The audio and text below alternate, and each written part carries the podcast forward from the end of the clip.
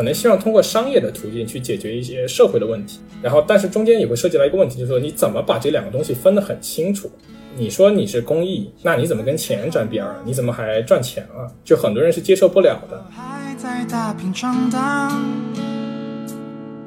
大城市的人海茫茫。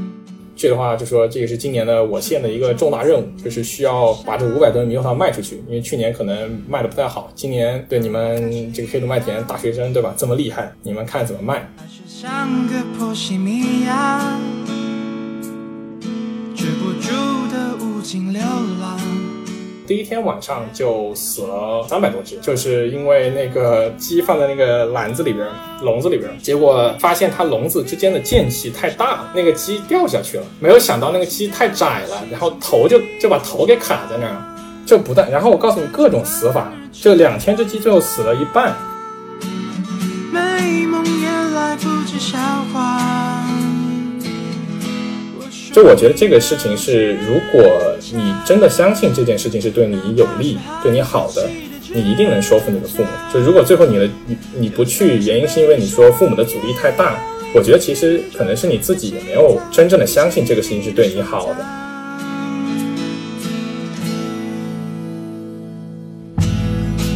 公益最后能做好还是能力的问题，就是他需要专业的人来做专业的事儿。就可能对于我来说，我确实我发现我一个大学生才毕业，其实啥都不会。我不是专业的人，我也没在，我做的事儿也很不专业。呃，大家好，欢迎来到第十九期的豆浆油条，我是今天的 co-host 张毅。我是方议员。然后我请到了我大学的好朋友张彦书来给我们讲一讲他 gap year 这一年的经历。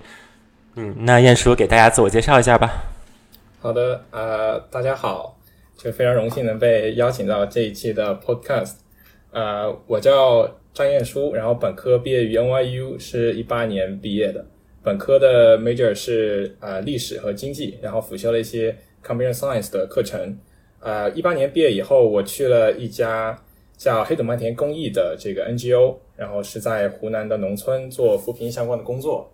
啊、一直做到一九年的六月离职，然后离职之后去了剑桥大学读一个历史的 master，然后最近刚好完成了这个 master 项目，现在回到了国内，在上海的一个酒店里边隔离，然后非常开心能给大家分享一下我的 gap year 经历。好，谢谢。呃，那彦书当当当初你是先决定的去做 gap year，然后再找的黑土麦田这个项目，还是说你先想看到了这个项目，然后才才才决定去 gap year 的呢？啊、应该是先决定了 gap year，就是我当时本科可能大三和大四的时候，当时想去读 law school，但是不太确定，就说自己是不是想学法律，或者说不管我之后读任何的 master，我觉得我希望中间有一段时间我能做一些工作，就是有一些能够实践。我想知道，就是说我在学校里面学的这些知识，到底和它的实践之间有多大的区别。所以是先有这个打算，然后是当时看到了呃黑麦的创始人秦岳飞的一些介绍，然后对这个项目非常感兴趣。然后大三、大四，然后大四申请了这个项目，后来被录取之后，就决定就是毕业之后到啊、黑麦去工作一段时间。嗯嗯嗯，哎，那要不然给大家先就是大致介绍一下，当时你申请的时候看到的黑土麦田的介绍是怎么样的一个项目，包括它创始人秦岳飞是怎么样的，在你印象中是怎么样的一个人？OK，就是当时的呃印象，就其实现在大家去网上搜也有很多关于岳飞和黑麦的信息。就岳飞他是耶鲁大学本科毕业之后去湖南的呃衡阳市衡山县的一个村里边做了大学生村官，然后呃当了两届，应该有六年左右的时间。在他第二届快要结束的时候，就是创办了黑土麦田这个项目。呃，当时是看到他的，就是他做的这些工作，然后觉得非常的有意思，就觉得非常接地气。啊、然后他一六年还是一七年，应该是就获得感动中国的这一个提名，就这个奖项。啊、然后包括他创办创办了黑麦这个组织。啊、黑麦的话，他我去的是第三届，呃，有前两届的时候，他的那会儿就是其实名气还是挺大的，就有很多的学生，包括海外的学生和国内的大学毕业生，就是觉得被岳飞的这种精神所感动，然后毕业之后就去报名参加了这个项目。然后我当时看了，就是通过各种宣传渠道啊，就包括和他们之前去的 fellow 聊天，也觉得这个项目还是挺有意思的，所以就报名参加了。就是我，我觉得肯定有人不知道黑土半年是什么，然后能不能去给个 definition，简单介绍一下它，包括它现在这状态是什么样子，它就是比如说它有多少人啊，大概，然后这个一般的一个项目 program 是多长时间啊？这个问题其实很难回答，就是黑麦是什么的话，它应该是民政部下属注册的一个公益组织，或者说社会组织。就这个看，就是它的 official definition 到底是什么？我觉得这个我我其实不太确定，但应该是民政部下属的一个公益组织，这个应该没问题。然后它的规模，就它现在的一个现状，我其实也不是特别了解，因为它的变化非常快。就是我是一八年去的。一七年那一届是它整个就怎么说呢？可能是运运行的一个巅峰状态。就那会儿，它可能 fellow 一一年有六十多个人，就各种哇这么多。然后，但我们那届去的时候，其实只有十一个人了，就十几个人。就因为当时后面我可能会讲到，就是有一个公关危机，包括之前很多 fellow 离开，对吧？网上其实对这个有很多的争议，有很多的讨论。这个我们可以不用太细聊。但是就是说，他包括他自己的模式，他到底在做什么？他的方法是什么？其实也一直在变，他自己也在探索。就最开始他可能是觉得是把大学生送进这两个到三个大学生送进一个村，然后你因地制宜去找这个村的产业，对吧？然后带着村民一起去做一个产业，然后通过产业扶贫，然后致富。然后我们当时去的时候，就是可能发现这个模式有一定的问题，就是它的失败率其实会非常高，而且不确定性也会非常大。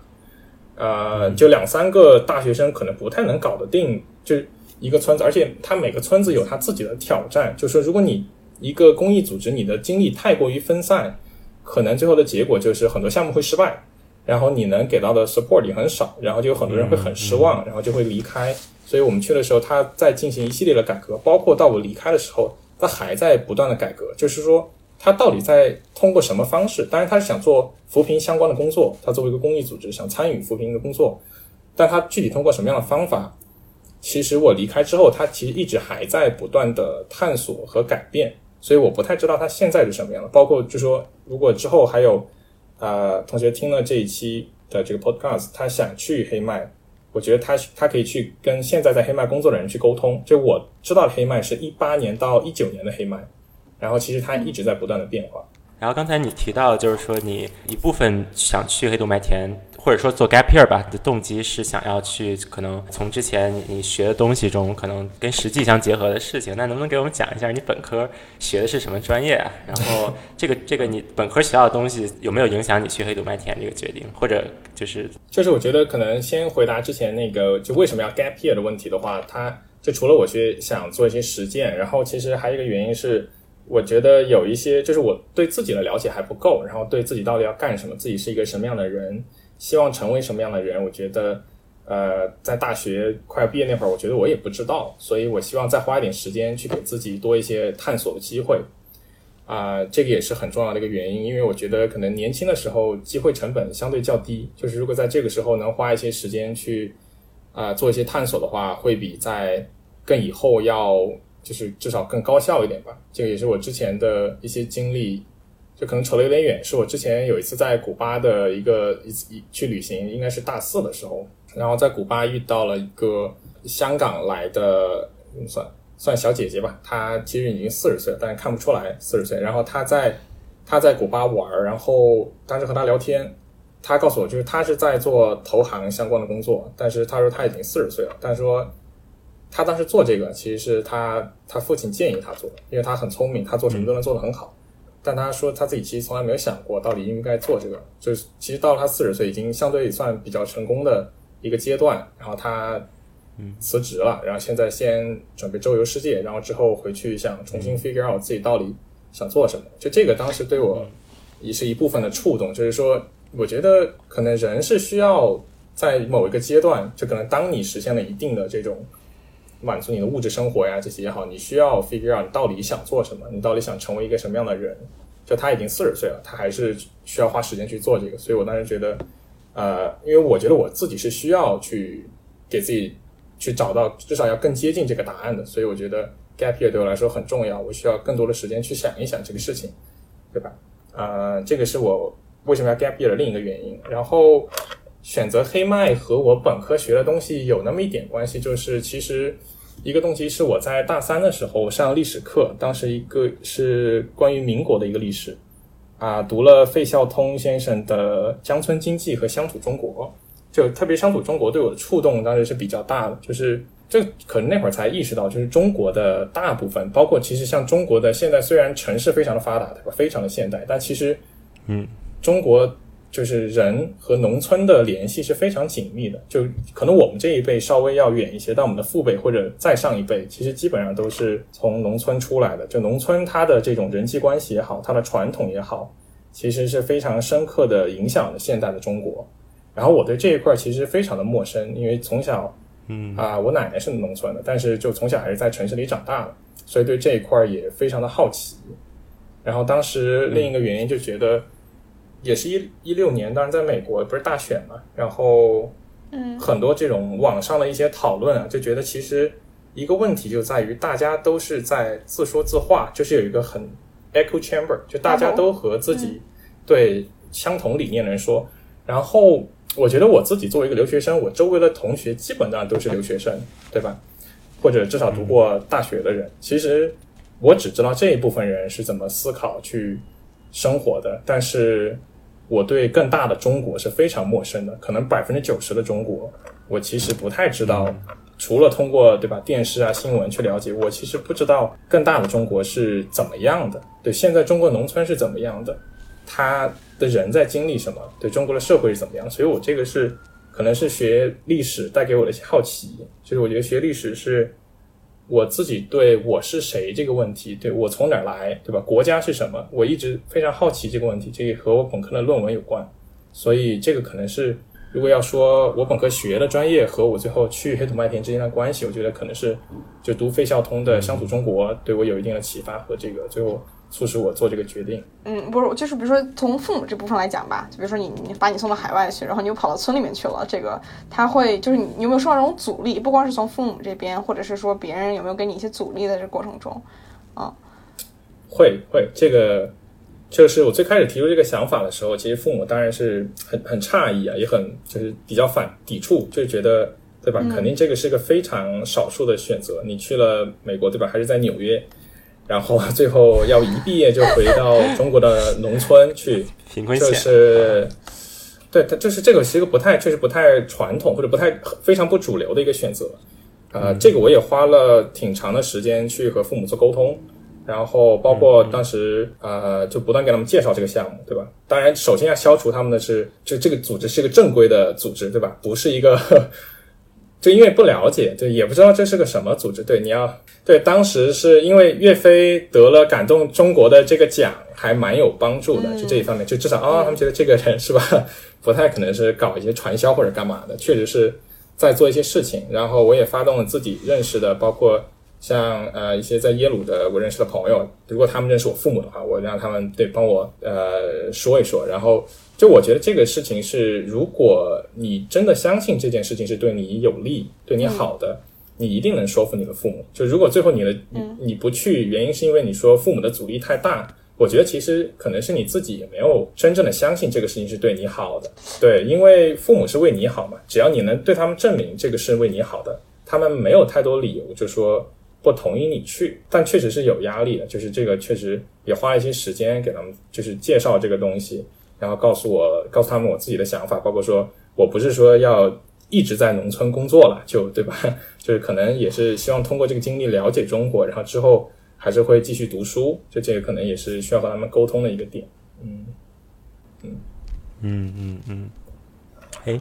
那要不然给我们讲一讲你当时是怎么申请这个项目的？因为我听说黑麦它当时这个竞争还是挺激烈的，然后也也。比较好奇，就是如果你当时有没有考虑过，如果他们最后没有选择你，那你那一年会做什么样的安排？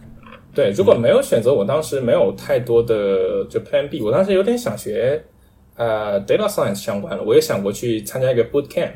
对，然后或者去参加一些短期的实习这一类的工作，就是我都有考虑过。但是最想去的肯定是黑麦，所以啊，正式的工作申请的其实就只有黑麦。啊，然后我那届我不知道多少人申请，后面我们那届的数据它也没有公布，啊，但呃来申请的大部分申请者都是国内还是挺不错的学校的，然后应届毕业生居多，就也有很多，也有一些是就是有工作经验的人，他们可能更多是好奇想来看一看。然后反正面试是差不多有四轮吧，就反正小组面面完，然后一个一面，然后过程还挺挺长的。最后来的就最后可能他录取的有二十多个，但最后真正到参加他的培训的，参加这个去村里的就差不多应该是十一个人，我们那一届只有就很少。嗯嗯嗯。那我觉得之后咱们可以开始，呃，让就是燕叔可以来讲一讲你在黑土麦田具体做些什么事情。因为一个是你提到扶贫的时候，我觉得包括我其实对他其实没有一个很清楚的概念，是吧？就是说什么叫做扶贫，然后这个说你和当地政政村政府之间的关系又是怎么样的？好，这有很多个问题啊，我就大概先讲一下，就说呃，扶贫这个，就首先我觉得我先讲一讲，就是为什么我觉得我想去参加扶贫这个事儿，就是也是因为我在美国的经历，呃，在纽约嘛，我就看到就满大街流浪汉，对吧？纽约又是个特别繁华的地方，就是美国的贫富差距，我觉得已经到了一个应该是非常严重的一个地步，就我觉得这会是我们这一代或者未来十年。更长时间，就是很多政府需要面对的一个问题，就是贫富差距在不断的扩大，就怎么去解决这个问题？如果你不解决，最后会是什么样的一个结果，对吧？我当时也是觉得这是一个很大的社会问题。然后我觉得，就中国政府正在做的扶贫，因为当时有很多的这种宣传，对吧？我就很好奇，我觉得这个东西它的至少在方向上，我觉得是对的，就是确实这是一个需要解决的问题，就是这种发展的不不均衡，你不能放任它一直这样发展下去，你需要去。努力的去解决它，所以我是很好奇这个是是怎么怎么操作的，对吧？它是怎么落地的？然后它到底有多少实际的产出？然后是通过什么方法实现的？所以想通过黑麦去了解。然后村里的话，就说扶贫，其实现在叫精准扶贫嘛，就扶贫精就这个阶段叫精准扶贫，它的目标是今年到年底应该是要实现全面脱贫。就全面脱贫呢，这个概念是说。呃，每个地方的标准不一样，但是在湖南湘西那边是大概在年收入三千块以上就算脱贫，是年收入三千块，啊，就是要就意思就是可能到今年年底到全中国的人 年收入至少要三每个人年收入到三千块以上，就是完成这个目标，嗯。OK，它这是一个就是最低线是吧？就是说对最低线就是一个贫困线，就是你过了这你你要跨过这个贫困线嘛？就是这个是可能根据各个地方的这个消费消费水平跟各个不一样，然后它会画一个线，但是应该大部分应该在三千三千六三千二大概这个水平左右。然后如果一个村有多少有比较大的一个比例的人，可能百分之二十左右是低于这个线，就叫贫困户，对吧？然后贫困户的话。你一个村有百分之二十或者更多的贫困户，你就是一个贫困村。就我们去了都是贫困村。就如果你这个比例更高的话，那这个就是深度贫困村，就可能很多贫困户。就是按就完全是经济的一个指标。就是然后去做的话，就是产业扶贫嘛，精准扶贫。精准扶贫就是要精准到每一个人，就是他这个其实更多是政府的一个考核指标。就是基层的公务员，他们其实每个人都对应的，比如说你要对应这个 A 村的 A、B、C 三个人，他们是贫困户。你要让了解他们的情况，对，你要去走访，对于这些基层公务员，然后你们要想办法让他们在二零二零年之前，就是之前啊，收入达到三千块钱，然后这叫精准扶贫。你要每个人的信息，对吧？他家在哪儿？呃，工作是什么？为什么贫困？就是每个人有一个非常详细的统计，然后要给他定做一个方法，就是这个是精准扶贫的呃这么一个概念。然后它实现的手段是通过产业扶贫。产业扶贫就是说，他希望找到每个村适合发展的产业，然后去通过政府的支持去拨资金，然后这个村如果适合种茶叶，就大家政府给钱大家种茶叶，然后如果适合养鸡，大家就养鸡，就反正一定是通过产业的方式。就理论上来说，不能直接给钱，对吧？直接给钱就脱贫了。但是你一定要通过某种产业，对吧？中介通过某一个中介的东西，然后你最后让它实现，而且最好是。当然，要求一定是可持续的，就是比较理想化的，是可持续，就是说这个资金撤了之后，这些产业应该还在，对吧？还能够为他们带来收益，然后还能让他们继续保持在贫困线以上。对，这个大概的扶贫的一个背景，嗯嗯，哎，那你你就是你看来，你觉得大部分这些这些贫困户他们主要致贫的原因是什么？就是说是，嗯嗯啊、我我就挺好奇这件事，因为我我记得我原来好像问过别人这个问题，然后他们就是说，比如说如果这个村里面没有产业怎么办？就你就是找不出来一个产业怎么办？然后他们还有一种脱贫方式叫什么搬移脱贫还是什么？就全全村搬走，然后嗯迁移这样子，就没有这个对贫困村了，是吧？就就就就走就离开。但是我觉得挺好奇，就是你观察下来的话，是什么原因导致致贫呢？一般情况下，就其实到现在的话，只要你是青壮年劳动力，你只要愿意工作，你就去城里打工，你年收入绝对不会低于三千块钱，对吧？你月收入一般都不会低于三千块钱。就湖南的，一般可能去长沙或者去呃沿海城市打工的话，他对吧？就是就脱贫了。就只要他一个家里面有一个人愿意去打工，然后只要不把钱全部都打麻将花光，他就脱贫了。然后呃，很多的贫困户其实是因为可能先天的一些原因，比如说残疾，家里面唯一的劳动力他是残疾，他没有这种能力，或者生病了，生了一场生了一场大病，然后需要很多钱去治。然后极少数可能是那种就不想工作了，也也有这种游手好闲啊或者怎么样，但这是非常少数。但很多可能都是因为被动的原因，就是因为只要能在外边找到工作，就一定能实现年收入三千块这个目标。就是说，很多村其实确实没有产业，也确实没有一个可以让全村人都达到脱贫的一个产业。那最简单的一个方法，其实就是叫，呃，忘了具体的术语应该叫什么，就是其实把他们送到，帮助他们在城里就业，也是脱贫的一个手段，对吧？你只要帮他们实现这个收入，不一定说一定要把他们关在村子里边，在村里边搞产业，只是说剩在就是现在村里面还有这么一些人还是贫困户，对吧？那就争取在当地发展一些产业，能把他们的收入给提上来。这些人可能就是年纪比较大了呀，或者没有，确实确实没有劳动能力，他们没有办法创造收入，这种就属于，呃，就政府需要兜底的，包括给产业，包括给政策，包括一些实在非常困难的话，会直接，呃，就发放这种低保嘛、补助啊这种，来维持他们的一个生活。呃，我打个岔，就是所以说，假如说这一一户人，然后其中比如说有两个呃青壮年，就是就是可可劳动的这个这个人口，但是其中一个人在城市打工，然后赚了很多钱，另一个人他不工作，那这个情况下，这一户他算这这个人还会被算到贫困的，就是说，假如说这他是按按户算的，是是吗？就比如你一家户口本那个户籍对算的吗？还是他对一个户吧，对，可能一个户，你比如说小孩，你不可能要求一岁的婴儿要对吧？要有这个工作，但你一户多少个人？四个人的话，就乘以三三千嘛，一年就一万二。但只要一个人在外面打工，他一般能挣一万二，然后这个户就基本上都能够脱贫。嗯哎，那给我们讲讲你在这个农村具体的工作吧。你去那个村子叫什么呀？然后当时是你选的这个地方，还是他给你分配过去的？就我其实是是比较特殊，就怎么说呢？因为我那届去的话，呃，它其实有两个 option，就是因为我是第三届嘛，就是他们在其实黑麦的大本营是在湖南省湘西州花园县，就是县花园县以下的那些村子里边，它基本都在这个地方活动。然后有的村子它已经开始了一些产业，对吧？我们当时其实有两个选择，一个是去加入这些合作社，因为很缺人，然后它需要人手；另一个选择呢，就是啊、你去探索一个新的村子，你去看能不能有新的产业去把它做出来。然后其实还有一个比较小的一个一部分的工作呢，是我当时也做了一些，就是帮黑麦本身提升它的一些运营和它的就是流程的优化，包括是当地怎么去用车，交通怎么交通问题怎么解决，然后它合作社的财务怎么去规范化，我也做了一些这方面的工作。然后我大体的工作其实分两个村，我头三个月是在一个叫十八洞村的地方卖猕猴桃，就通过那个抖音和就字节跳动旗下的各种视频平台去做这种小视频，就十五秒的小视频，然后去它有购物车，然后可以购物，然后把那个猕猴桃卖出去。然后后面那一段半年多的时间是在洞冲村啊、的养鸡场，就是养鸡，就是卖鸡，其实主要是帮着村民去卖这个鸡。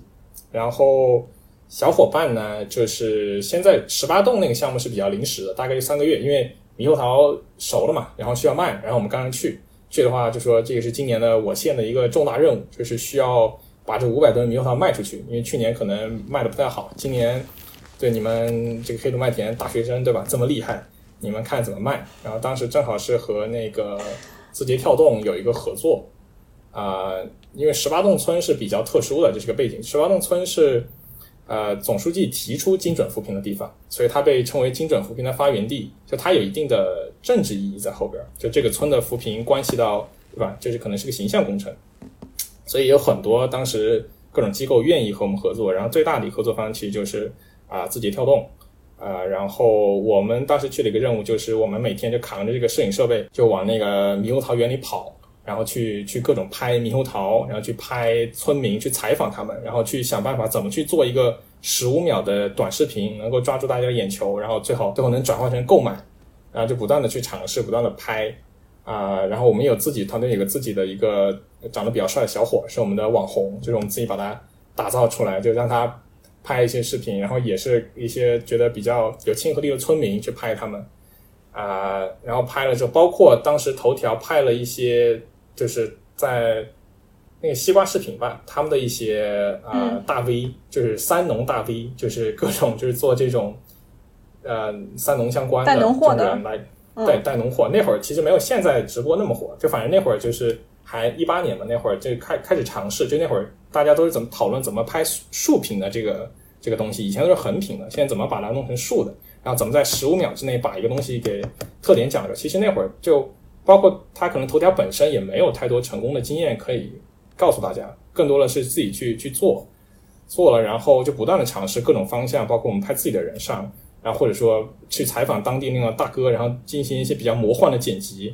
然后最后就他头条就会把这些视频做好的，对他会去测，就是他去小规模去推一推，然后看看这个转化率怎么样。对，如果转化率高的话就大推，如果转化率不高就撤，然后大家重新拍。就那段时间就每天都在拍视频，然后就和大家一块剪视频，然后想想方案，然后大概忙活了三个多月。啊、因为当时头条支持力度比较大，所以还是顺利的把那个桃子都卖出去了。嗯，你们当时这个剪视频，你们是希望就是最后你把它还是交给村民自己去做是吗？就比如说这个你会教这个有点难这个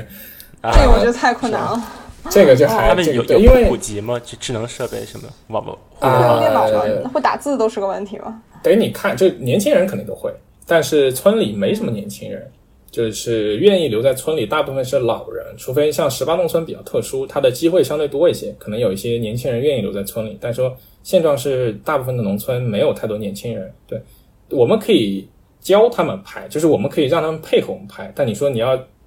教他们剪辑，这个就太当时时间也不允许，而且这个可能很多是老人，他也不可能能学会。说实话，就说更多是让他们参与到这个过程中。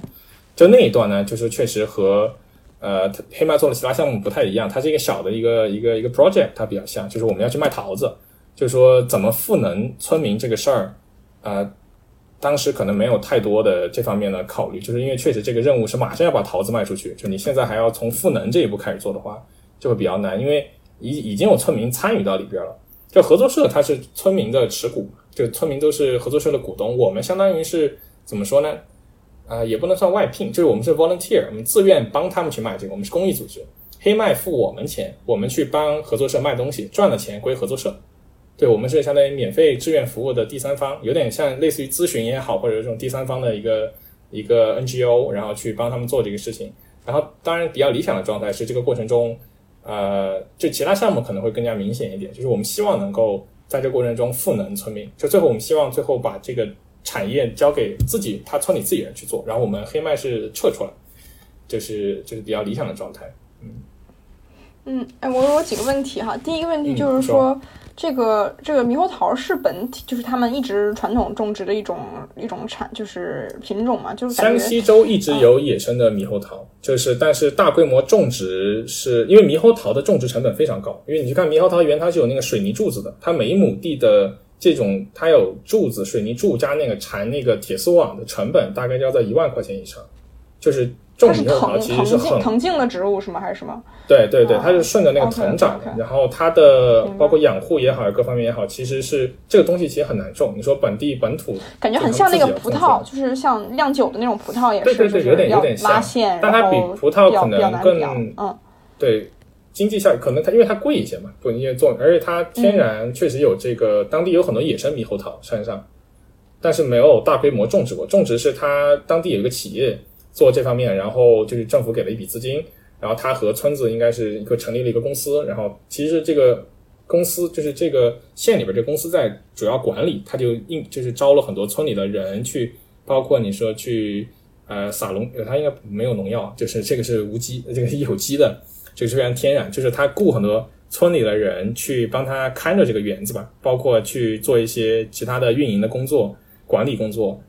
啊、但是村里面自己是他们那个地方应该没有，就是大规模种这个的经验。就我们应该是去之前，可能是第三之前的三年还是差不多四年左右的时间就开始弄这个，因为猕猴桃它本身也有一段规模种这件事情了哈。对，猕猴桃它本身也是分就是什么，呃，不同的时期，比如头三年它的产量是比较小，然后到三到五第七年的时候可能是大规模，就是就产量最好的时候，然后七到第十年又进入一个衰退，它有个大概这样的周期，就所以这个是一个呃前期投入也非常的高，风险也非常高的一个东西，其实。嗯，嗯哎，我觉得就是我，我就听这个，我就想起来啊，我就不知道为什么会选这个品种啊。就是你这样提到说讲讲选有他们本身有野生猕猴桃这件事，就 make sense to me 了。嗯然后这个，呃，我还有一个问题就是说好不好吃？就是它卖不出去的原因是什么？是因为它太是一个国产的？就是因为我当我想在北京买猕猴桃的时候，我一般想的是啊，我们都会买那种新西兰进口的猕猴桃，对吧？然后很好吃，它从来不会存在，似乎有黄的、有绿的、有红的，然后从来不会存在说好像卖不出去这种问题。那那它具体卖不出去的原因是什么呢？就是说是它不够好吃吗？还是说，嗯、就是它因为太新了，然后他们没有这种销售经验，还是类似于这种对？嗯，这个猕猴桃本身，我觉得我说实话，因为我们当时也吃了很多不各地的猕猴桃，就国内产的猕猴桃，大概在四川蒲江那边有红心猕猴桃，他们是大规模的产，然后价格非常的低，然后非常的甜，我不知道怎么种出来的，反正就是又大又甜。但你肯定要比质量的话，就是加配，就新西兰那边的是最好的，但是那个非常的贵，就一个果子可能就二三十块钱吧，它是按个卖的，就这个普通人肯定是消费不起的，就是这个果子。然后我们卖呢，就是希望我们的品质能够做到呃有机原生态，能够和国外的这种竞品至少在品质上有个比较。但你说确实在种植技术啊各方面还没有达到别人那么先进的一个程度，就是也是在做个尝试，包括它果子最后出来的大小啊，它其实也受很多其他因素的一些干扰，所以它最后这个果子出来的质量可能确实也没有，就我们的价格其实也没有那么高，但最后就是要找，就说那这个大小、这个口味、这个价格的水果能卖到哪些地方去，多少人能接受？就是说，我们肯定不是要做最好的，因为最好那个市场非常小，而且基本对吧？大家都会买加配，没没对对没人会买一个从来没听说过了，国内一个二十三十块钱的一颗的这种猕猴桃，所以怎么找到它的 market，这个也是就所有呃产业扶贫都面临的一个问题，对吧？你把这个东西种出来其实是相对简单的，怎么卖是很难的一个问题，就是而且包括现在上可能已经饱和了，就是猕猴桃每年产这么多，就这么多人吃，你要怎么去，相当于你得挤掉别人的份额，对，所以这其实是很难很难的一个问题，包括其他的。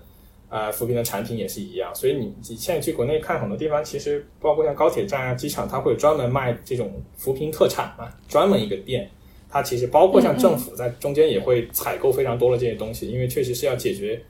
怎么卖得掉这个问题，是是很难的。嗯，明白。最后五百吨都卖光了是吧？卖光了，这个对对，必须得卖光。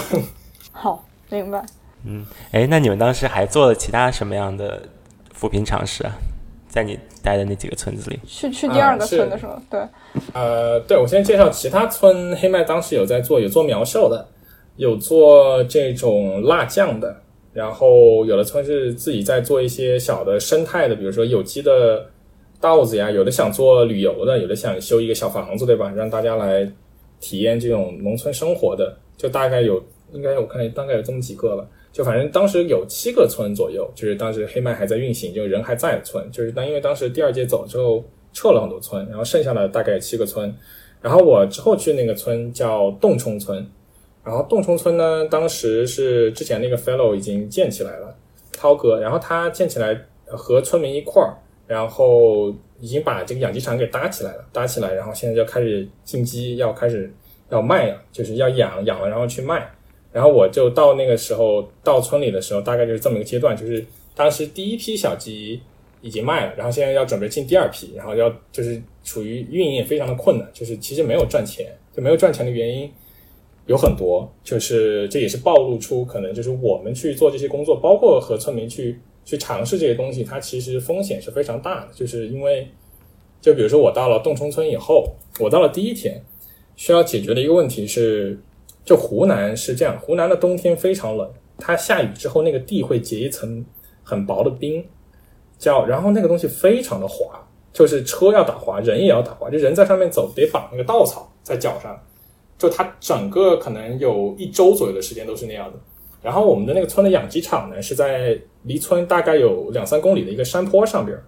一个它的公山上边修的养鸡场。呃，然后山上的鸡没有吃的了，当时有还剩一千只小鸡左右，它没有吃的。然后我们要把那个玉米给运上去，然后运上去那个车开到一半有个坡。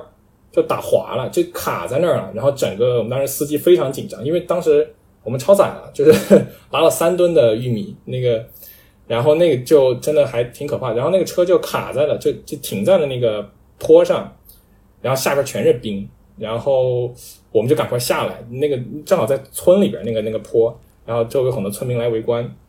然后就动不了，因为一动那个车可能会往下滑，所以那个司机就只能在车上把那个刹车给踩住。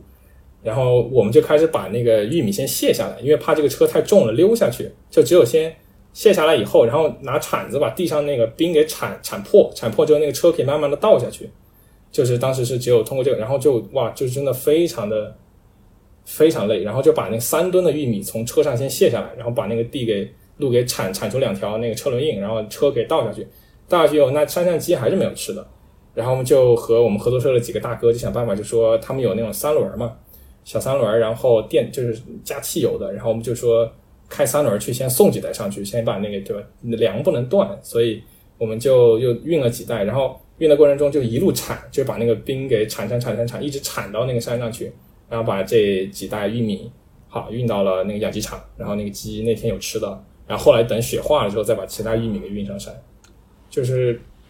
嗯，对我进村就是我正式加入那个项目第一天就去干这个事儿。哇，当时觉得非常的要好多要学的知识是吧？好有挑战性，对他很很意外，对，是很意外，就没有什么好准备的，就是你遇到问题就是解决问题嘛，而且也没有什么啊好培训呀、好学习的东西，你就是必须得当场你就想办法怎么怎么怎么办，对吧？而且就是真的一个很重要的点是需要村里的力量，就是我们去做这件事情，很大一个前提是村里人要接受我们。对，要支持我们，因为我们是外人。就是中国农村是呃，就是它什么是人际关系非常的联系非常紧密，非常复杂。就是我们是进去肯定算是外人，因为一个村它一般就两个姓氏，就它整个湘西可能就两个姓氏，姓龙的和姓石的，这些都是远房的亲戚。可能对对对，这大部分农村它就是熟人社会嘛。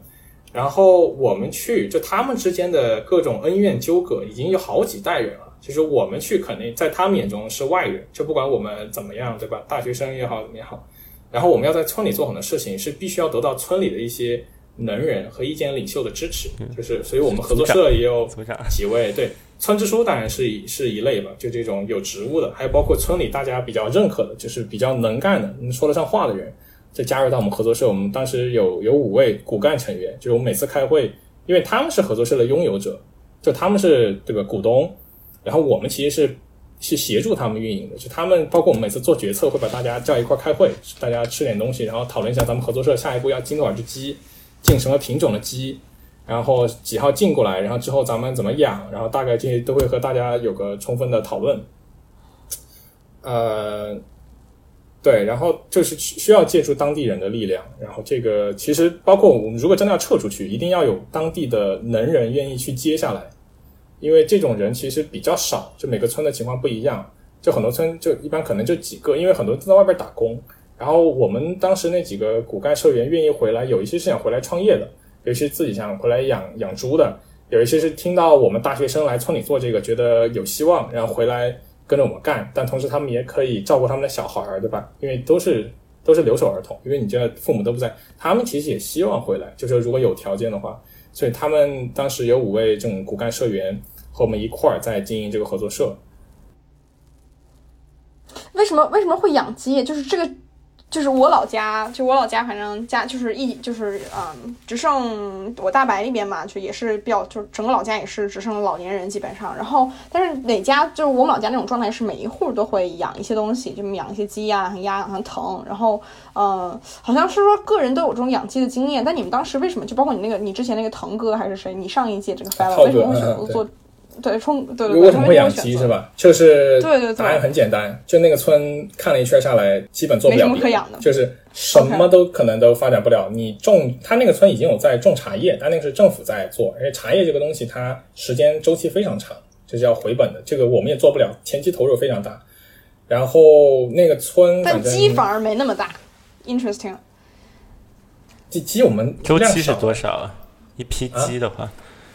一批鸡，你从进来到卖掉，我们要谈养鸡了是吧？这个就分看你在哪个阶段卖它，就鸡在哪个阶段卖，几个月卖，价格是不一样的。还要看你是，对吧？公鸡、母鸡还是蛋鸡，就是你这鸡是卖蛋还是卖鸡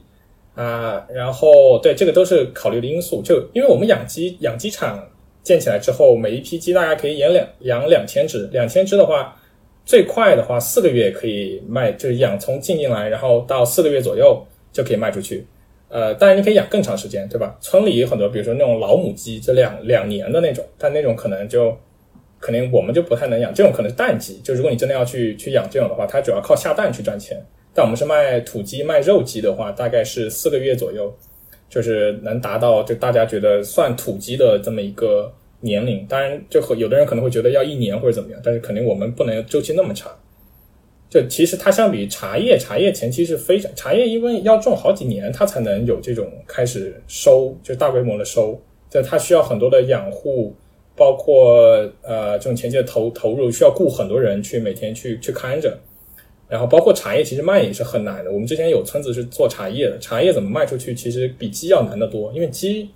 你再卖不出去，你降价卖，那玩意儿肯定有人吃。对吧？你大不了就便宜点的卖，肯定能卖出去。那个是刚需，就是茶叶这个东西，就还真不是。而且，对，而且很已经很多茶了，对吧？现在中国什么小罐茶，各种茶，嗯，就不缺茶。但是鸡这种东西呢，反正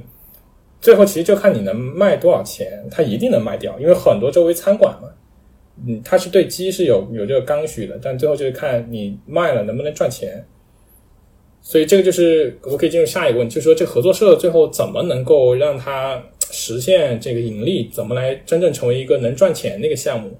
这个其实我们当时做了，我们养我在的时候养了两批，很难。最后发现就是有几有这么几个问题，在养的过程中发现，第一就是我们很不专业，就是包括你说村民，对我就很想问你 expertise 这个问题。就是就是你，比如说你刚进这个村，我能想象，你说你第一天来一个村儿，你就要把玉米的这事儿解决了，对吧？然后你你过两天，你就决定说这个就是下一次就是你就是鸡就怎么养，完全没有概念。就是你当时是通过什么办法先建立起来自己对这事儿有点了解呢？当时先在淘宝上买了一本书，找了买一本书，什么养鸡 养鸡种植法则，然后看看了一下，觉得。就看完全是懵逼了，就是这个上面讲的，然后你再看看，就其实没有书能教你怎么养，是因为书里边讲的是大概的一个知识。你要在湖南的那个某一个特定的村去养，它对它取决于它当时对，包括比如说鸡的品种不一样，呃，当地的条件不一样，对，是在坡上养还是在平地上养，水不一样，就是所有包括鸡会生的病和气候什么都有关系，所以你看那个就大概看一下。也就差不多了，就是没有任何的用处，就真的只有在实践中不断去摸索，然后去学，就看到一个问题啊，看这个鸡，对吧？它突为什么突然死了？然后把它剖开看一看，就是这个东西，或者说研究一下它是怎么死的，就是就是这个只有一边做一边学。包括像村民，当然农村大家都养鸡，但是养十只鸡和养一千只鸡是完全不一样的。而且你养小鸡，对吧？我们是要从小鸡苗开始养。你那种已经养大了，叫就是养了一个月叫脱温鸡苗，脱温鸡苗就很好活了，就是已经比较大了，你就每天你饭吃不完你，给它扔点剩饭都能活下来，这大不了死一只就是 whatever。然后，但你要养，我们最开始进的是两千只小鸡苗，然后这个就非常惨烈了，就是就因为我们的这个知识的匮乏，然后两千只鸡苗进来之后，它先要一个叫脱温，要一个育雏室。就鸡从蛋里面孵出来，很短的时间内要转移到一个恒温的房间里边，大概可能是三十二度左右，忘了，大概三十二度左右。我们是有一个预厨室，然后有个锅炉，就往里面烧东西，然后大概控制一个温度，然后把鸡给放进去，对吧？就那边孵蛋的是一个环节，他们孵好了，马上给我们运过来，运过来我们得装到那个房间里面去。但第一天晚上就为什么会买小鸡苗？为什么不买托温？就是会贵一点，但是就你们为什么对会选，择这个可能也是你倒推，就是一个，就是你再去想，可能哪个去嗯论证。但当时肯定是养鸡嘛，就你，而且你肯定越早，理论上来说，小的开始，越便宜越早对它的你能控制成本嘛？就按理说，你如果做得好的话，你肯定比别人又要赚利润，你你先这都是你的成本，所以先养了就是从小鸡开始养，但其实还可以从孵蛋开始，那个就很难了，就怎么把蛋给孵出来，那个，嗯。对对对，我刚才想问，就是什么是鸡苗啊？鸡苗就是刚刚呃，从蛋里刚小鸡仔出来的那个，刚从蛋里出来，小黄鸡就是你看十几十个小时，就对很小的那种小鸡，哦就刚从蛋里出来不久。对，它其实孵但是你们你们环节，嗯，OK，那你能不能买那种就是几乎就要孵好的蛋，就是出出来前几天的那种，然后你们再给它不知道就是处理但一下，很难啊。但你要想，你要把蛋给孵出来，没有那么容易的。那温度各方面也要合适，要不然一孵出来就死了。就是你那个一几千只呀，你在那儿同时往外孵，你这个你你你你去看，其实应该很壮观，而且你没有一个很流程化、很专业的操作的话，很容易死的。就在那个阶段，它存活率是非常低的，所以你可能要就那个阶段就我们就不去试了，对吧？因为那个太难了。但是它鸡苗过来以后，我们知道要脱温，对吧？它预厨室好装进去以后，第一天晚上就死了三百多只，就是因为那个鸡放在那个篮子里边、笼子里边，结果发现它笼子之间的间隙太大了，那个鸡掉下去了，就是没有想到那个鸡太窄了，然后头就就把头给卡在那儿了，然后就啊就一直在掉，就非常非常疯狂的一个晚上，然后那个鸡就就就卡就卡在那儿就就挂掉了，就是因为小鸡嘛很脆弱，然后就死死了，然后马上就去买那种比较密的那种塑塑料垫子，先把它垫一层，对吧？把那个缝给堵上。让它站在上面对吧，对吧？对对对，就至少能把别掉下去，那个掉下去太恐怖了。然后这个就反正就死了一波了，对吧？两千只就就死了三四百只了。然后养到后边脱温之后，啊、一个月了，到放成年鸡棚就不能一直关笼子里边，你得放出去了。我们那个鸡棚呢，当时是在山山坡上边斜的，有个角度。当时呢，也是我们上一届的 fellow 去建好的，因为他当时也是问了一个养鸡大师，养鸡大师告诉他，这个斜的坡比较好通风，就是这个通风好，所以要在斜坡上建。但当时其他的社员其实比较反对，就说没有见过在斜坡上建的。但挖了一半，反正这个是斜的，那个成年鸡棚就小鸡放进去好了，那是个斜坡。然后鸡是这样，鸡是夜盲，鸡是晚上会回那个小棚，会回那个鸡棚里边的。鸡晚上会回来的，它白天会出去，晚上会回来，然后它晚上就会蹲在那儿不动。但是因为湖南冬天特别冷，然后他们就开始挤肉，就凑在一块儿。然后因为那坡是斜的，然后就全部挤在一个角落里边，堆在一起结果？结果就踩踩踏了，踏事故下边了我，下边就被踩就被压死了，然后上边就不断往上跳，然后不是你们哇这个那又死了好多鸡，就不断，然后我告诉你各种死法，就两千只鸡最后死了一半，还有像我去之前就我们那个 fellow 养的，他们养了两条狗，就是准备看鸡的。结果在后来发现，那个狗偷偷跑小树林里面去干嘛？就发现它把那个鸡给弄进去吃了，所以就把那两个狗给遣返了，就反正给不准他们再来了。然后还有因为山里有那种黄鼠狼，然后还有还有那种小的像老鹰一样的那种鸟，很大的，就它真的是要飞下来把那个鸡给抓走的。就有的鸡比较小嘛，然后就各种死法，就是那种鸡，然后包括村里有时候有野狗，有一次就是那个野狗它过来，它不吃，但它想弄那个鸡，就它玩那个鸡，就把它给玩死了，就咬着到到处弄，所以就是啊、能想到的、想不到的死法，那个就是因为没有养过嘛，或者养的经验其实没有那么多，它就不断在死，包括后来有些生病的嘛，就是比较自然的一部分，包括你说喂的那种饲料，它对吧？你按照那个说了去喂，可能它会少一些东西，它的成分会少，然后有的鸡就会生病。然后你要去怎么去给那个鸡要去找药，就是我们就去那个县里边兽医店，每次就去问那个兽医，那个刘老师怎么怎么这个这这个鸡又怎么样了？然后刘老师说那你们应该用这个，然后我们就应该用这个。然后后来就就只有这样，然后最后到四个月的时候，差不多死一半儿，死一半儿，但可以卖。但一个正常的死亡率是多少啊？就肯定得百分之九十以上，你才能就是说，如果你是一个很大的，比如说一个厂，对吧？去规模化的养，你可能就死的很少。九十八，我觉得这很这这很容易的，就是你把这个规模化以后，它不应该死，就是你都考虑到了这么多，它这些种种问题。但因为我们就所以说我们这种模式，是因为我们要去搞一个新的东西出来，而且它的规模注定是比较小的，因为你是在村里面做一个合作社，啊、那它的风险其实就非常高，包括我们自己的一个知识的一个缺乏，包括你运营中出现各种问题，因为也不可能规模化，也不能投太多什么机械设备，对吧？在村里边全是人工去搞，然后就会出现各种各样的问题，包括像就冬天那个结冰，冬天它水管也会结冰，那没水喝了，就得去挑水给那个鸡给鸡喝水，就是这种种这种问题，就是会发现中间的成本就会非常高，包括我们每次把饲料从县里边对吧运到运到村里边，然后这个成本其实是非常高的，呃，所以最后反推过来，其实应该问的一个问题是。为什么需要在村里养这个鸡？难道不应该在县里边，或者说在一个市的旁边去建一个大型的养鸡场，对吧？如果你真的是想盈利和赚钱的话，就像一个创业项目，你没有人会说我创业，我挑一个最难的，我挑个地域模式，我在这个村里边创业，就注定就这个东西很大的风险会失败。所以这个也是，就是说我们做这些产业，它就背后存在的风险其实是非常大的，包括我们自自身的，包括它客观的因素，因为。贫困村嘛，就是你说到现在的还是贫困村的，一般都会有一些问题，就天时地利人和有一个肯定是不太好的。很多他们那村是很偏僻，交通非常不便，对吧？夏天那还有就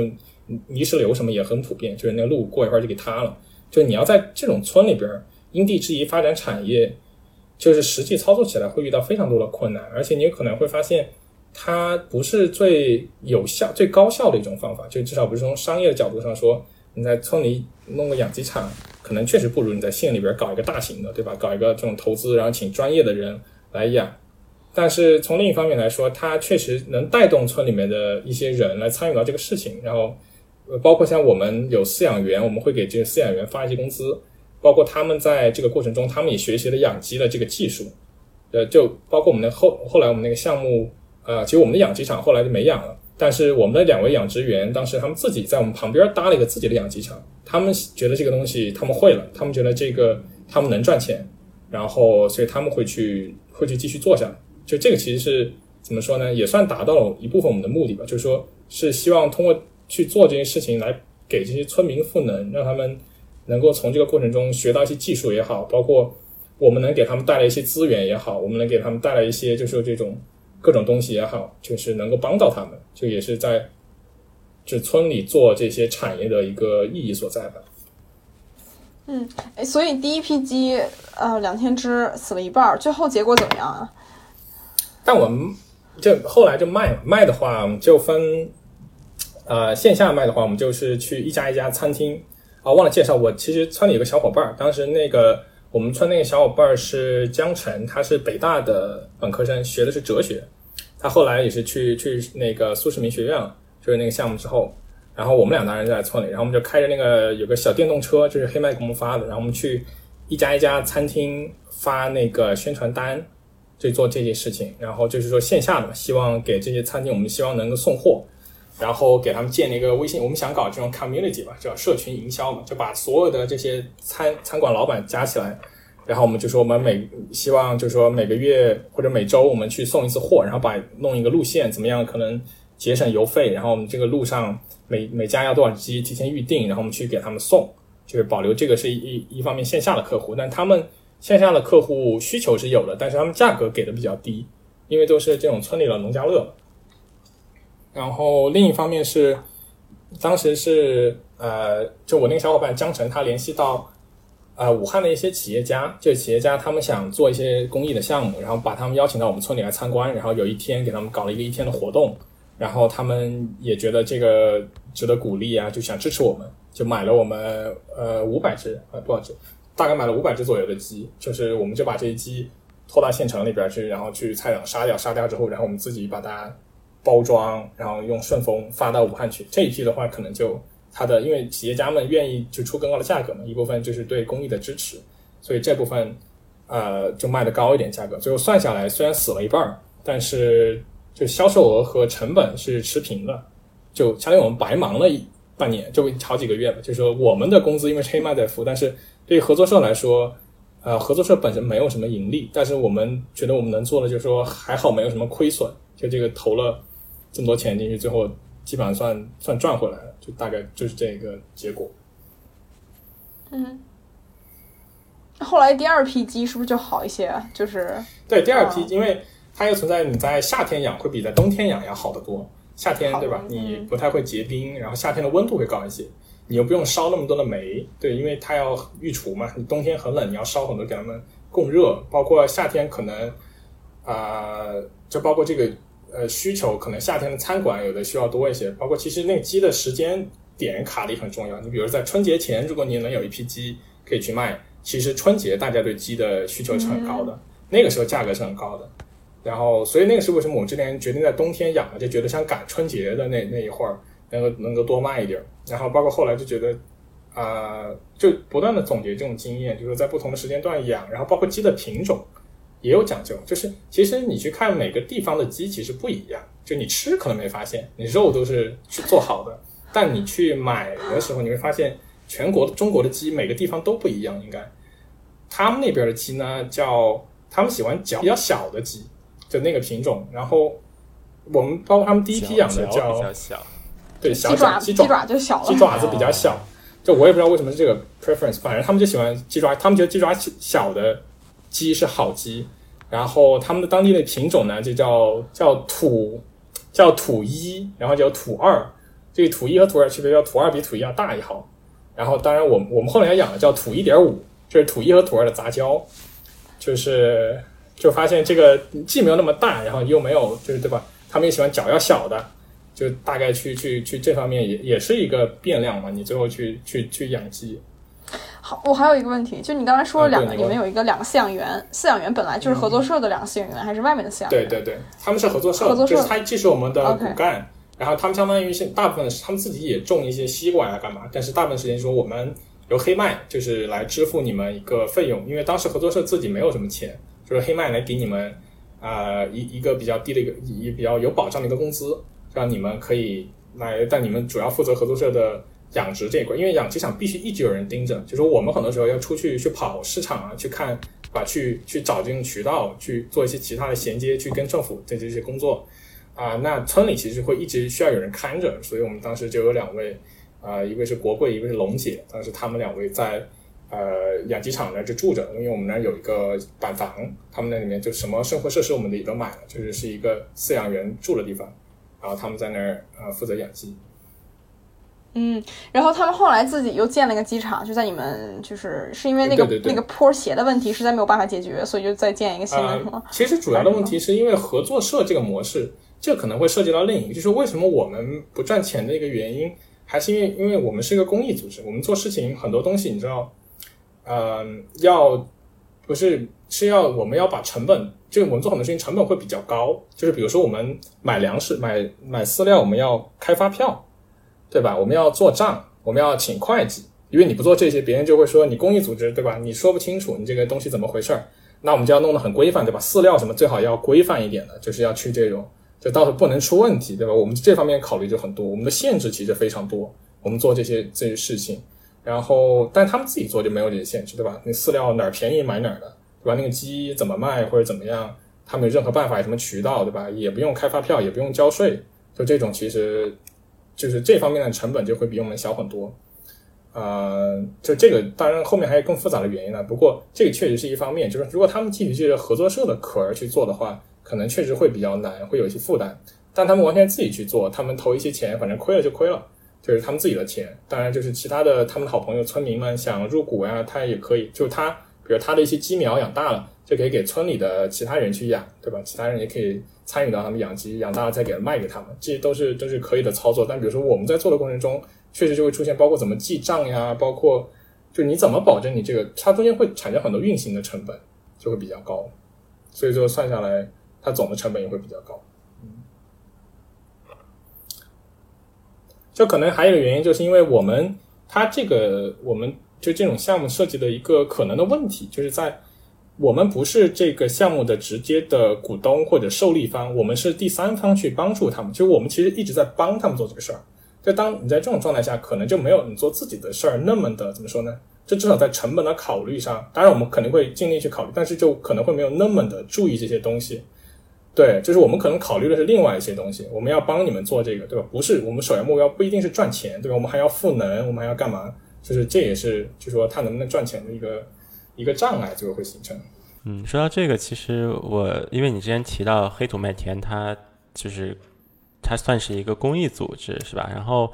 然后你我也挺好奇，就是在国内大家对公益组织是就是有没有这么一个概念？包括就是当当地的人啊，或者或者比如说你跟你父母在聊到这个的时候，它跟我们平时说的这个 NGO 有有什么区别吗？就国内其实这个分的不是特别明白，就是说公益 NGO 对吧？还有 NPO non-profit 这这些东西在国内就统称。还包括像慈善，这个国内是基本上混成一块儿的，就说就做好事儿，就简称做好事儿的机构，就是可以说都叫公益，统称公益或者统称慈善，就大部分的认知里边没有太大的区别，对吧？而你一提到这个东西，就我做了一年，我的很多叔叔阿姨们都以为我在那儿教书，就因为他们能想到的，你去村里只能教书，对，就是说你在那支教回来了，都是都都都会问这种问题，就是。他们就啊，你去做好事儿了，就是然后说啊，你们还有工资吗？就这个，就是不可不可想象，就是很多东西，就国内很多人对公益的理解就是比较怎么说呢？它是比较简单的，就是说是做好事儿，然后所以他对你的这种道德要求也会比较高，对吧？所以这也和黑麦当时经历的那个公关危机有关，就说包括其他很多公益组织，呃，其实也有这种新闻去报道，就说。它的运行怎么来接受公众的监督？包括它的立法这一方面可能还没有特别完善，就怎么去规范这些公益组织的行为，还包括在实际的操作中。你说像我们在村里面做这种事情，我们在镇上去买东西，哪有发票啊？就这个东西你哪去找发票？就是他们这辈子都没给人开过发票这个东西，但你没有发票，那外界就会来质疑你说你这个钱怎么回事儿，对吧？所以对我们来说，可能有的就我们自己去垫了，就宁愿不要冒这个风险。就是因为就怕说不清楚，因为就是因为大家对，就感觉大家把你捧得很高，就是所以也有很多人愿意去捐钱嘛。就他的一个硬币的一面，另一面就是说大家会把这个要求非常高，包括你觉得你公益组织人你不能坐飞机，对吧？呃，特别是不能坐头等舱，这个当然比较 make sense。但是你最好坐火车或者高铁，对吧？你不要坐飞机。就即使有时候可能高铁票比飞机票还要贵，就特别现在会出现这种情况，高铁反而会贵一些。但大家就觉得不会给你，特别现在网络这种时代，大家不会给你太多的时间去解释。只要你有问题，很多人的倾向就是踩，对吧？就是啊，我就知道公益组织就是这样的，就是符合大家一个预设的想象。所以这个是，而大家就认识会比较片面一点，就觉得就是做好事儿，他不会去细分，就说这个是公益啊，还是说这是一个纯粹的慈善。包括像黑麦想做的一个事情，他其实是一直想。做一个社会企业，就是社会组织，就这个是什么概念呢？就是说，他可能希望通过商业的途径去解决一些社会的问题。就这个概念，其实在美国或者在全世界现在都比较火的一个概念，就叫 social enterprise。就说怎么样通过一些比较商业的途径去，就是你赚钱的同时，你又解决了一些社会问题。但这方面在国内还比较，可能在世界各地都处于比较早期的一个阶段。就是也有可能这是一个比较理想化的一个状态，就是你既能挣钱，又能做好事儿。然后，但是中间也会涉及到一个问题，就是说你怎么把这两个东西分得很清楚，对吧？你你说你是公益，那你怎么跟钱沾边儿？你怎么还赚钱了？就很多人是接受不了的，就觉得你就不应该赚钱，对吧？大家是有很多这种期待的，所以这个就也是现在可能国内做公益组织的一些比较困难的地方，就是公众在这方面的就是。普及和教育会比较少，而包括立法这方面规定也不是特别清楚。就说怎么样才能发挥这些社会组织的作用？一个比较理想的状态可能是，呃，这种社会组织它做一件事情，它比政府的效率要高。那政府可以去外包，就是比如说你做产业这块，你做某一个支持方面，你比政府自己花人就是花钱派人去做要做得好。那政府好给你一个订单，然后你去帮政府解决这个问题，这个是一个比较理想的一个状态。但可能这一块现在还没有特别的能够啊实现，就这可能还有一段的距离。对，就是社会组织这个概念。嗯，能不能就是稍微讲一下之前你提到的黑土麦田遇到过的这个危机是怎么一回事儿？因为呃，对，因为可能很多人就是不是特别清楚。嗯，它是在你去之前发生的是吧？它是正好当我去，就去之前是这样，就是说其实当时第二届的创客有很多对。呃，他们的期待当时非常高，因为黑麦当时被捧得非常高，所以大家去的期待非常高。去了之后，发现实际做的事情，他们会有失望。然后包括这个机构，它自己是比较新的一个组织，它在管理上各种可能确实是也有值得改进的地方。所以当时很多人离开，离开了人，很多人对这个组织有不满。不满的话，当时我是去的时候，我正在我们正在从北京到湖南的火车上，然后就有发了一篇。呃，十万加的一个帖子，后来这个是十万加的一个帖子，就是质疑啊创始人秦岳飞本人和黑土麦田的一些事情，其实就是说它的运行是不是真正的规范的，就是一些质疑提出。这个当然细节其实现在网上都有，大家感兴趣可以去看。就是这个我也不做评价，就说这个，因为我不知道里边很多东西它是真是假，就是我是后来才去的，但确实这个东西对这公益组织造成了非常大的影响，因为。公益的形象在本来在就老百姓心中是很脆弱的，就是你只要一点点的瑕疵，大家就不信任你，就是你不能出一点点的瑕疵。何况这个是就闹的动静还比较大，很多人就会觉得，就包括黑麦在后面的发展上也会受到很大的影响。包括后来，比如说我加入这个组织之后，我做的事情和之前宣传的可能不太一样，这也是他被迫的做出一些调整。就是经历了这个事情之后，他很多之前想做的事情做不了了，然后包括募资呀各方面其实都会受到影响。就是这个。算是一个很大的一个公关危机吧，嗯，嗯，我就觉得想说，嗯，就是他就是感觉大家就是老百姓对于公益组织的信任是非常弱的，然后这件事情是不是跟以前公益组织就是感觉公国内公益组织出现了种种的危机有关系？就是一个 historical reason 一直演绎到现在，然后也很难，就我感觉反正我不是特乐观，总总想到这件事情的时候啊。就是你会想到之前红十字会出现的问题，然后这个对，就好像不会觉得，就我感觉就没有在，我不知道，就是你你，如果你就是比较宏观的去看这些公益组的发展情况，它会不会像像美国这样 flourish 这样子一个非常 robust，然后在社会中培养就是成就是培 play 一个非常 important 的这样一个 layer 这样一个状态呢？嗯嗯嗯嗯，就我觉得确实是之前就发生了一些事情。呃，确实让很多人伤，就是对这个非常失望。这确实，嗯。但我觉得他的问题可能也是在就政府如何去监管。就如果政府真的想让公益组织发挥更大的作用的话，他去制定更完善的法规，他对大家对这个公益的进行一些教育也好，普及也好，就说告诉大家这种比如说慈善是什么，然后把这种监督机制就更加透明化。它其实这些都是可以可以做的，但就取决于其实。你说公益组织到底能 flourish 成哪种程度？其实可能取决于政府希望让，因为中国的政府是比较大的一个政府，它是一个全能型的政府。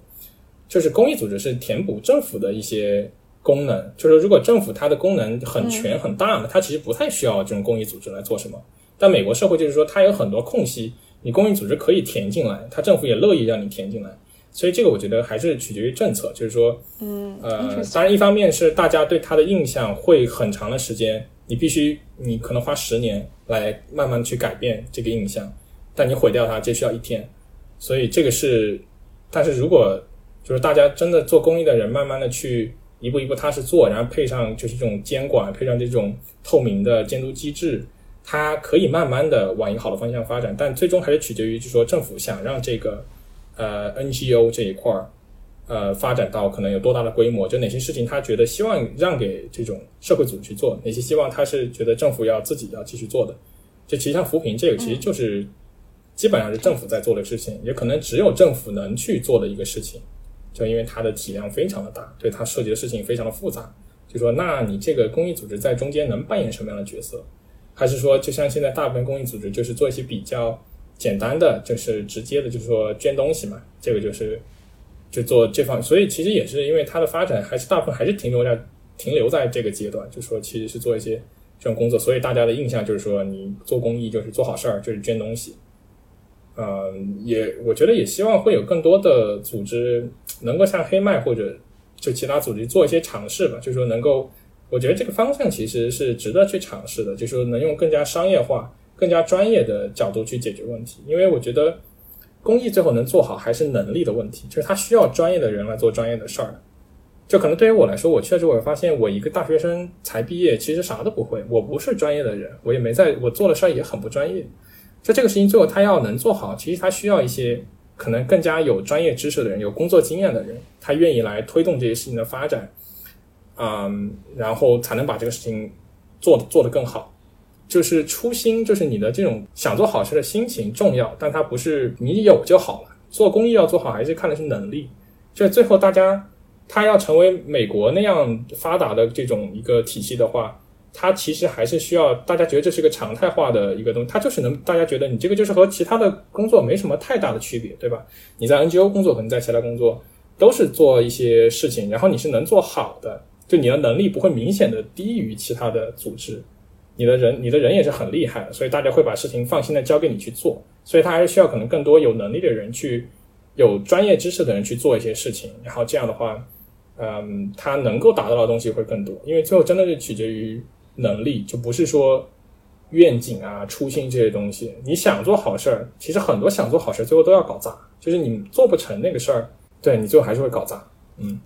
对，然后我就还有挺好奇，就是你们，因为你一开始说你也想去通过这个了解中国农村，然后我就一直蛮好奇的，就是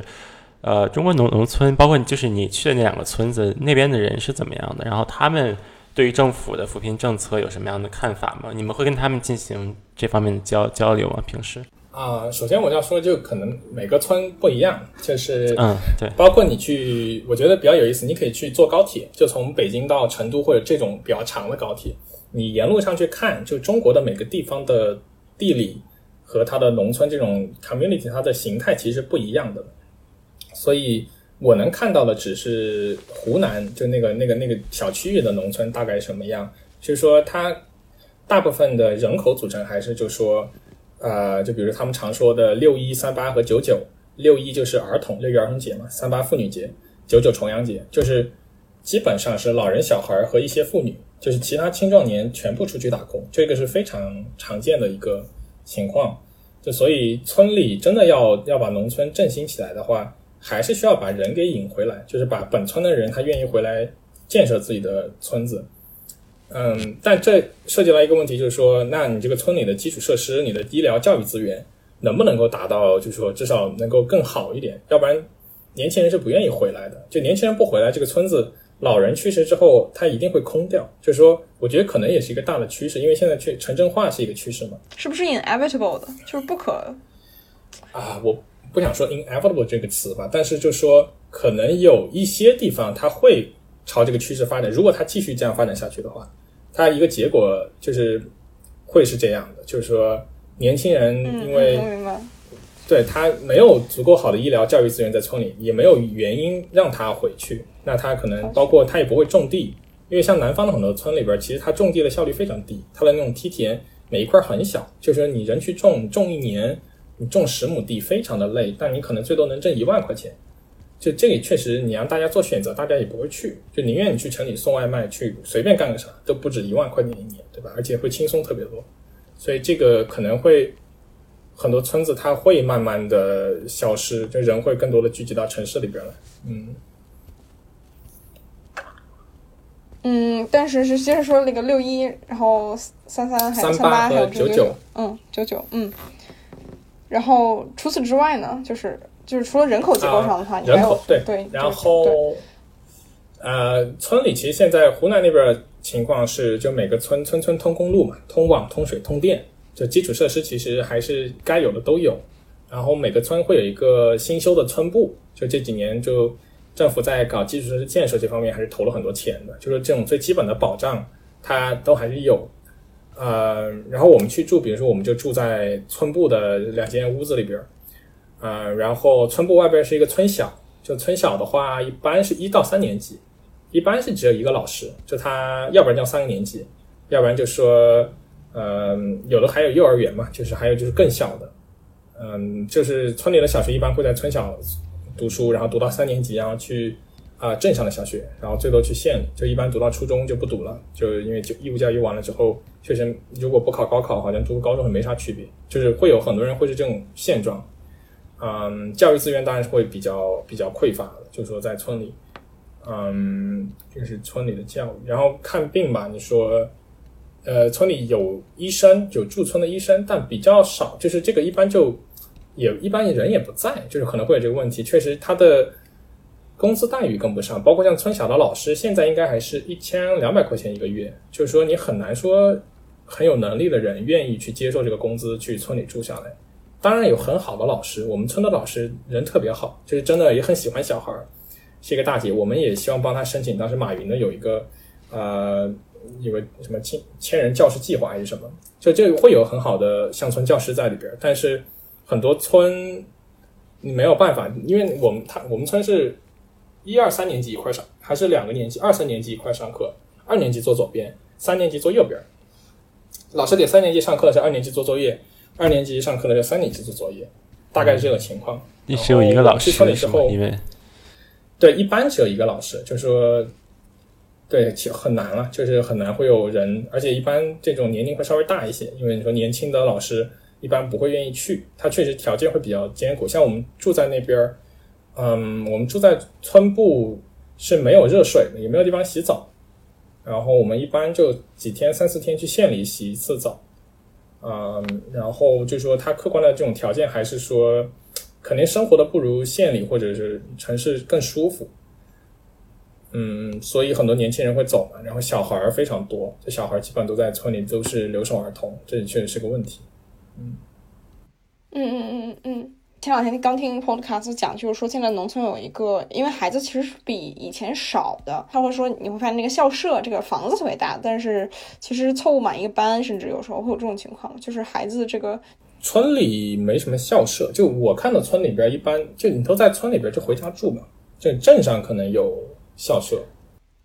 嗯，但我我觉得他说校舍可能就指那个学校那个，就是一间房或者是那个房子。但对我的意思就是说，你会觉得，嗯对，就是就是教室，说白了就是教室，就是数量是什么样？就是你会不会啊？因为因为就是一胎政策已经很久了嘛，然后就我想知道以后这个就是这个孩子大概是就是人口上哦这是什么样一个状况？我嗯我们去那个村比较特别，是湖南湘西是土家族苗族自治州，所以少数民族不受那个一胎限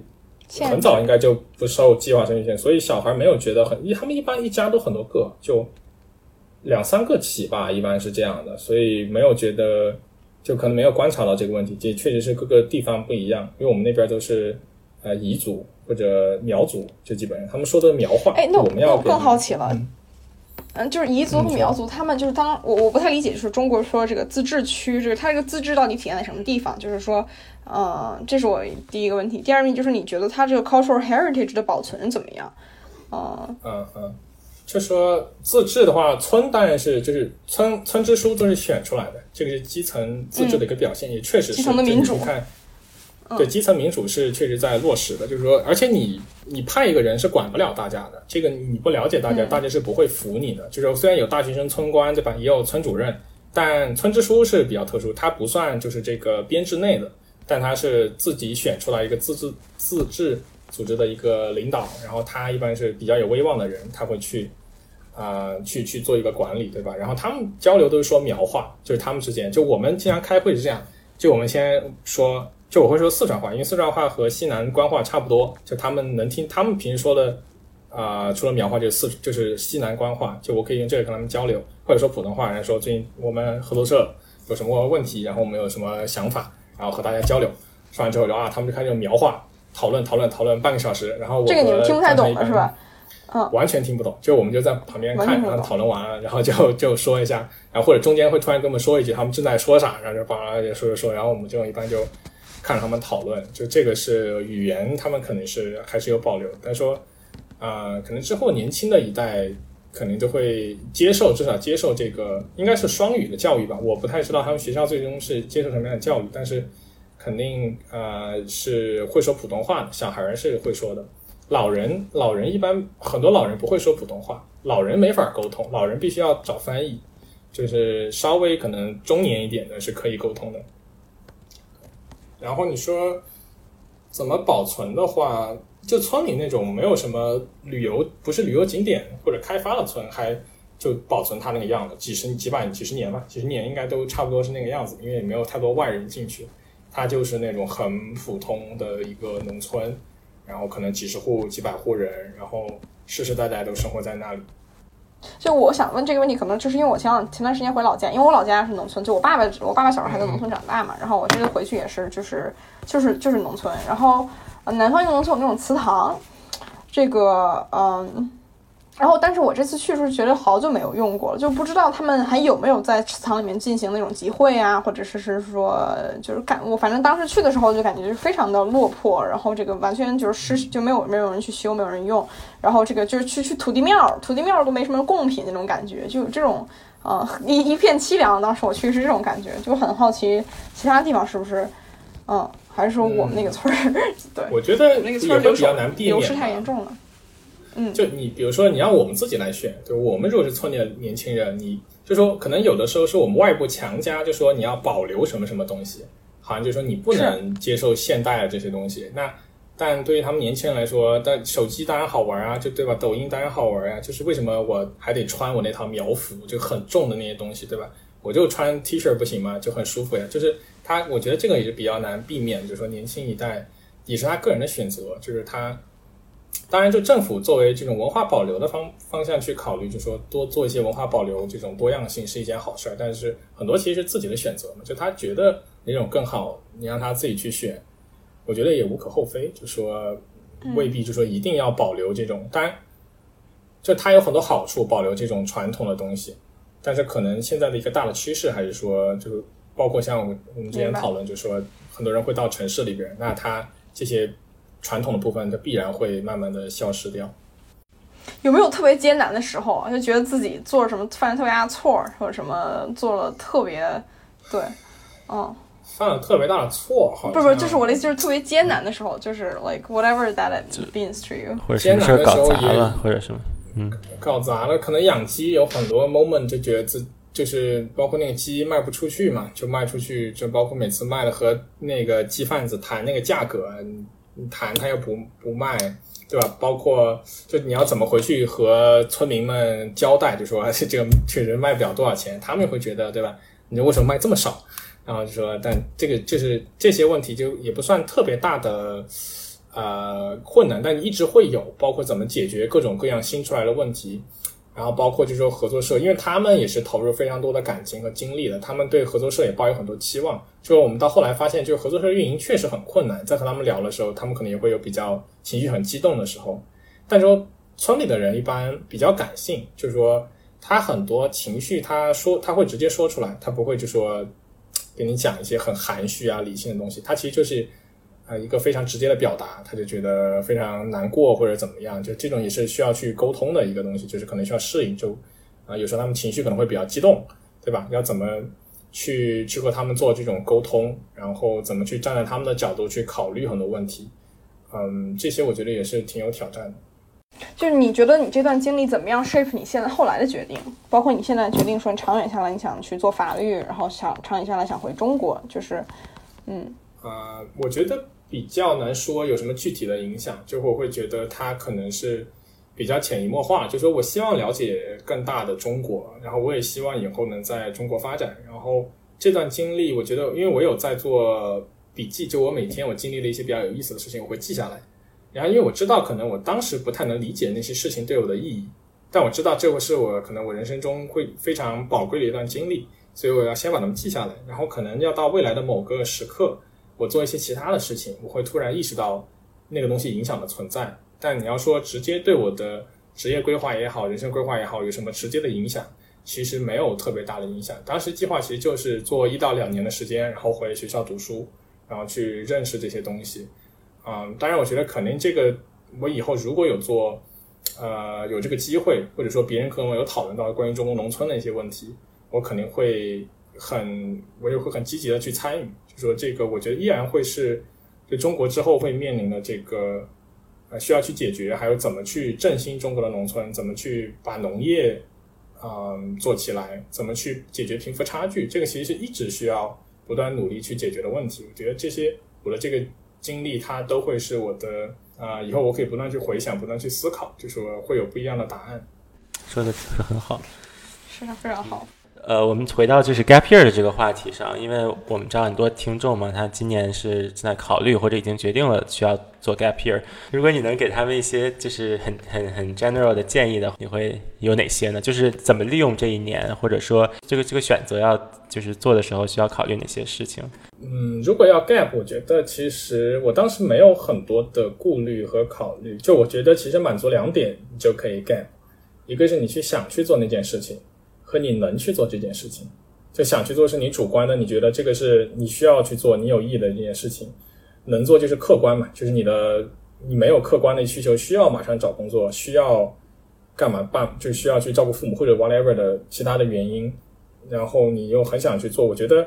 就长远来看，一年的时间不算什么，就是就就就去就去做就好了。你想做，你又能做，那就去做。就如果有其他的顾虑。不做，它其实我觉得也没有关系。就是说，嗯，以后的人生时间很长，你也可能会在以后的某个 moment 你会发现你想去做一些尝试。因为我觉得很多年轻人的心中可能包括对，就我自己也是啊，就可能对公益啊，对这种什么探索世界啊这种东西还是有一定好奇的。就说如果我在这个阶段我把它去做了，可能我以后就没那么多好奇了。但可能有的人他现在去做他的工作，然后到某一个时刻他觉得。好像要追求一点其他的东西，他想去做公益了。这个我觉得其实也是，就是也是，对对，也会回，就是他最后还是会回到他，就是如果有机会的话，他要去做，还是会去做这些事情。所以 gap 的话，我觉得，因为确实长远来看，一年的时间，我觉得就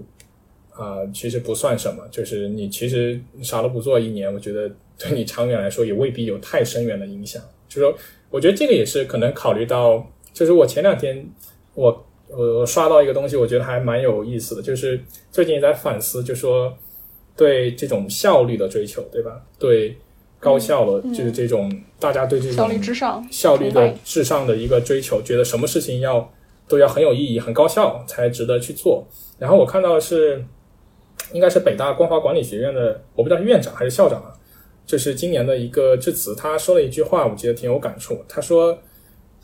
嗯。就现在当代社会的精英，大家都会去解决一些，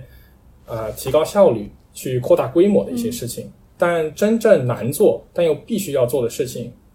就比如像解决贫富差距、解决阶级的流动性，反而可能没有那么多人愿意去做。就是说，但这些事情是会真正的给人类，就会他说他的原话应该是这些事情将会是人类发展的障碍，或者会给人类发展设限的事情。就是这些事情往往是可能没有那么多效率的，往往是非常难做的一个事情，需要很长的时间去做这些事情。这个也是我在反思，就是我之前会想，公益组织其实也一样，它就是要高效，它就是要怎么去解决这些问题，它就是可以用商业化的思维。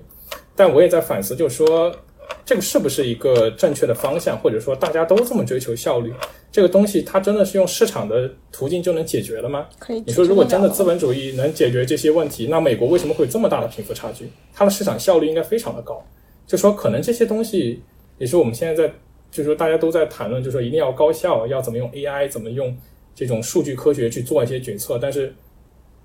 就是包括像贫富差距、阶级流动这些社会问题。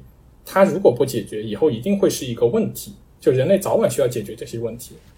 所以，但这些事情可能并不能通过一个非常高效，或者至少在现阶段没有一个特别高效的是那个方法去解决。那我们还是否愿意去花时间、花精力去做？所以，就如果说 gap，包括就是如果有有有同学以后希望想回国怎么也好，当然我知道很多像在国外读书的同学，他可能以后。回国的工作也会是外企，或者说一些科技公司，他可能不需要接触到啊其他的大部分的中国，对吧？嗯，包括像中国的政府这些。但是如果有这个机会，我觉得还是可以去了解一下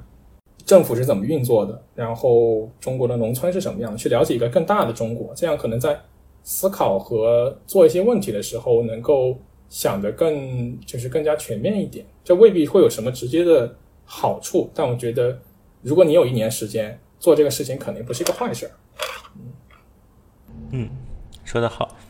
嗯，然后呃，还想问一下，呃，那这一年回过头来看，你有没有什么觉得想改变的事情？如果你重新有机会去做你这个这个黑土麦田的项目，或者有有没有哪些遗憾？嗯，其实还好，就是可能我因为我去之前就想的也比较久，也想的比较清楚自己想要从中获得什么。包括你说遇到那个公关危机，很多人你外界会觉得你为什么还会去这样一个组织吧，对吧？它好像有很多问题，但我觉得他出的那些问题不影响我要达到我想看的东西。对我就是想了解中国的基层，我想了解公益，我想了解基层政府，所以我觉得对我也好，对其他人也好，你要清楚自己到底要去做什么。然后因为我是从去的第一天就有一个笔记。就因为很多人也会提醒我，就说你这个经历可能会很很重要，所以你最好把它记录下来。然后我也会，我就会写我的目标到底是什么，我来，然后我会经常去看，然后去去去反思我来这段时间我有没有达到我的这个目标。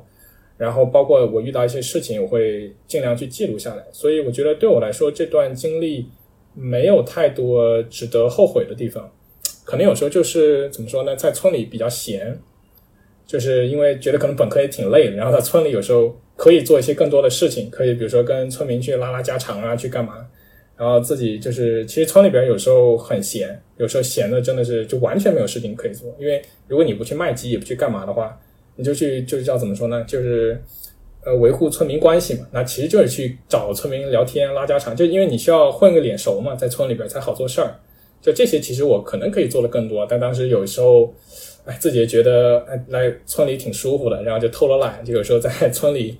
嗯，就是也挺享受这种状态，嗯，可能这这一部分做的就会稍微少一些，嗯，对，这可能算是一个遗憾吧，嗯，嗯嗯嗯，你当时带书去了吗？我就好奇你会在那边你有你有看书吗？呃，有啊有啊，就是。所以我就说，我看书其实可能那个时候不该看书，该该去和村民聊天。就是，当然人家也未必有时间和和你聊了。就是他们农忙的时候，都白天都不在。就我们在村民家吃饭的，就是我们在隔壁村民家，他们就吃两顿，早上八点吃一顿，晚上八点吃一顿，然后中午都都没人。然后我们反正在那儿，我有时候也没事，我就在那儿看书。啊，嗯，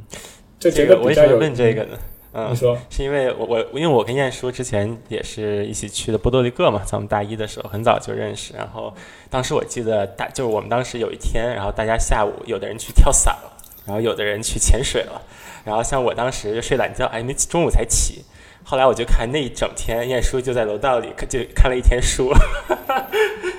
在波多黎各那么一个别人都在度假的时候，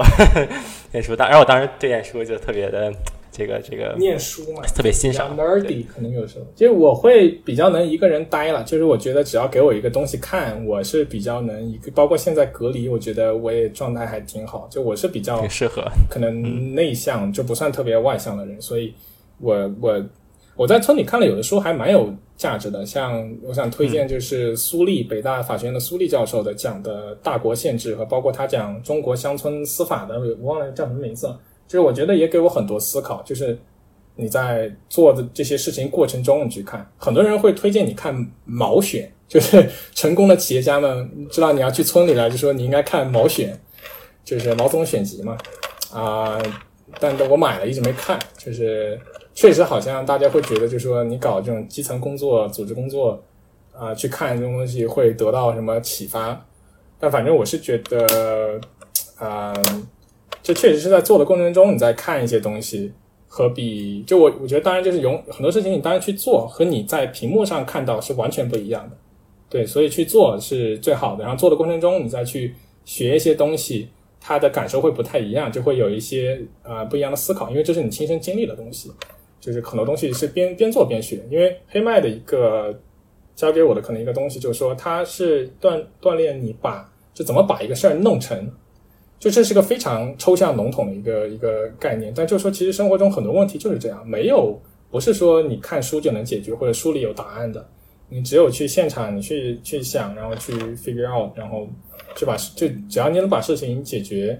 它就是一种能力，这种能力不是书本能教教你的，就是得去真的去实践。然后我觉得这个也是为我之后的学习的一个提醒吧，就说不能。嗯，太过于迷信知识，就是对吧？就说好像书读的多的人就一定事儿做得好，这肯定不是这样的。就是也不是说你有知识你就一定能把这个事情做对。就是其实怎么把谁能把事情弄成，就其实在生活中就是最好的。大家其实需要的是能把事情做成的人，而不是说你有很高的学位，你懂很多的知识。OK，呃，那行，那我们谢谢晏殊这一期来 呃多条油条做客真。的太有意思了，这个故事，嗯，非常学到很多。对，好就的，嗯，希希。望就是能给听的人有一些启发吧。嗯，嗯嗯。然后想如果有问题想联系晏殊的话，我们也会把他的邮箱放到我们的 show notes 里面，大家可以去找晏殊。嗯，那就这样。好的，那我们下期再见。嗯拜拜。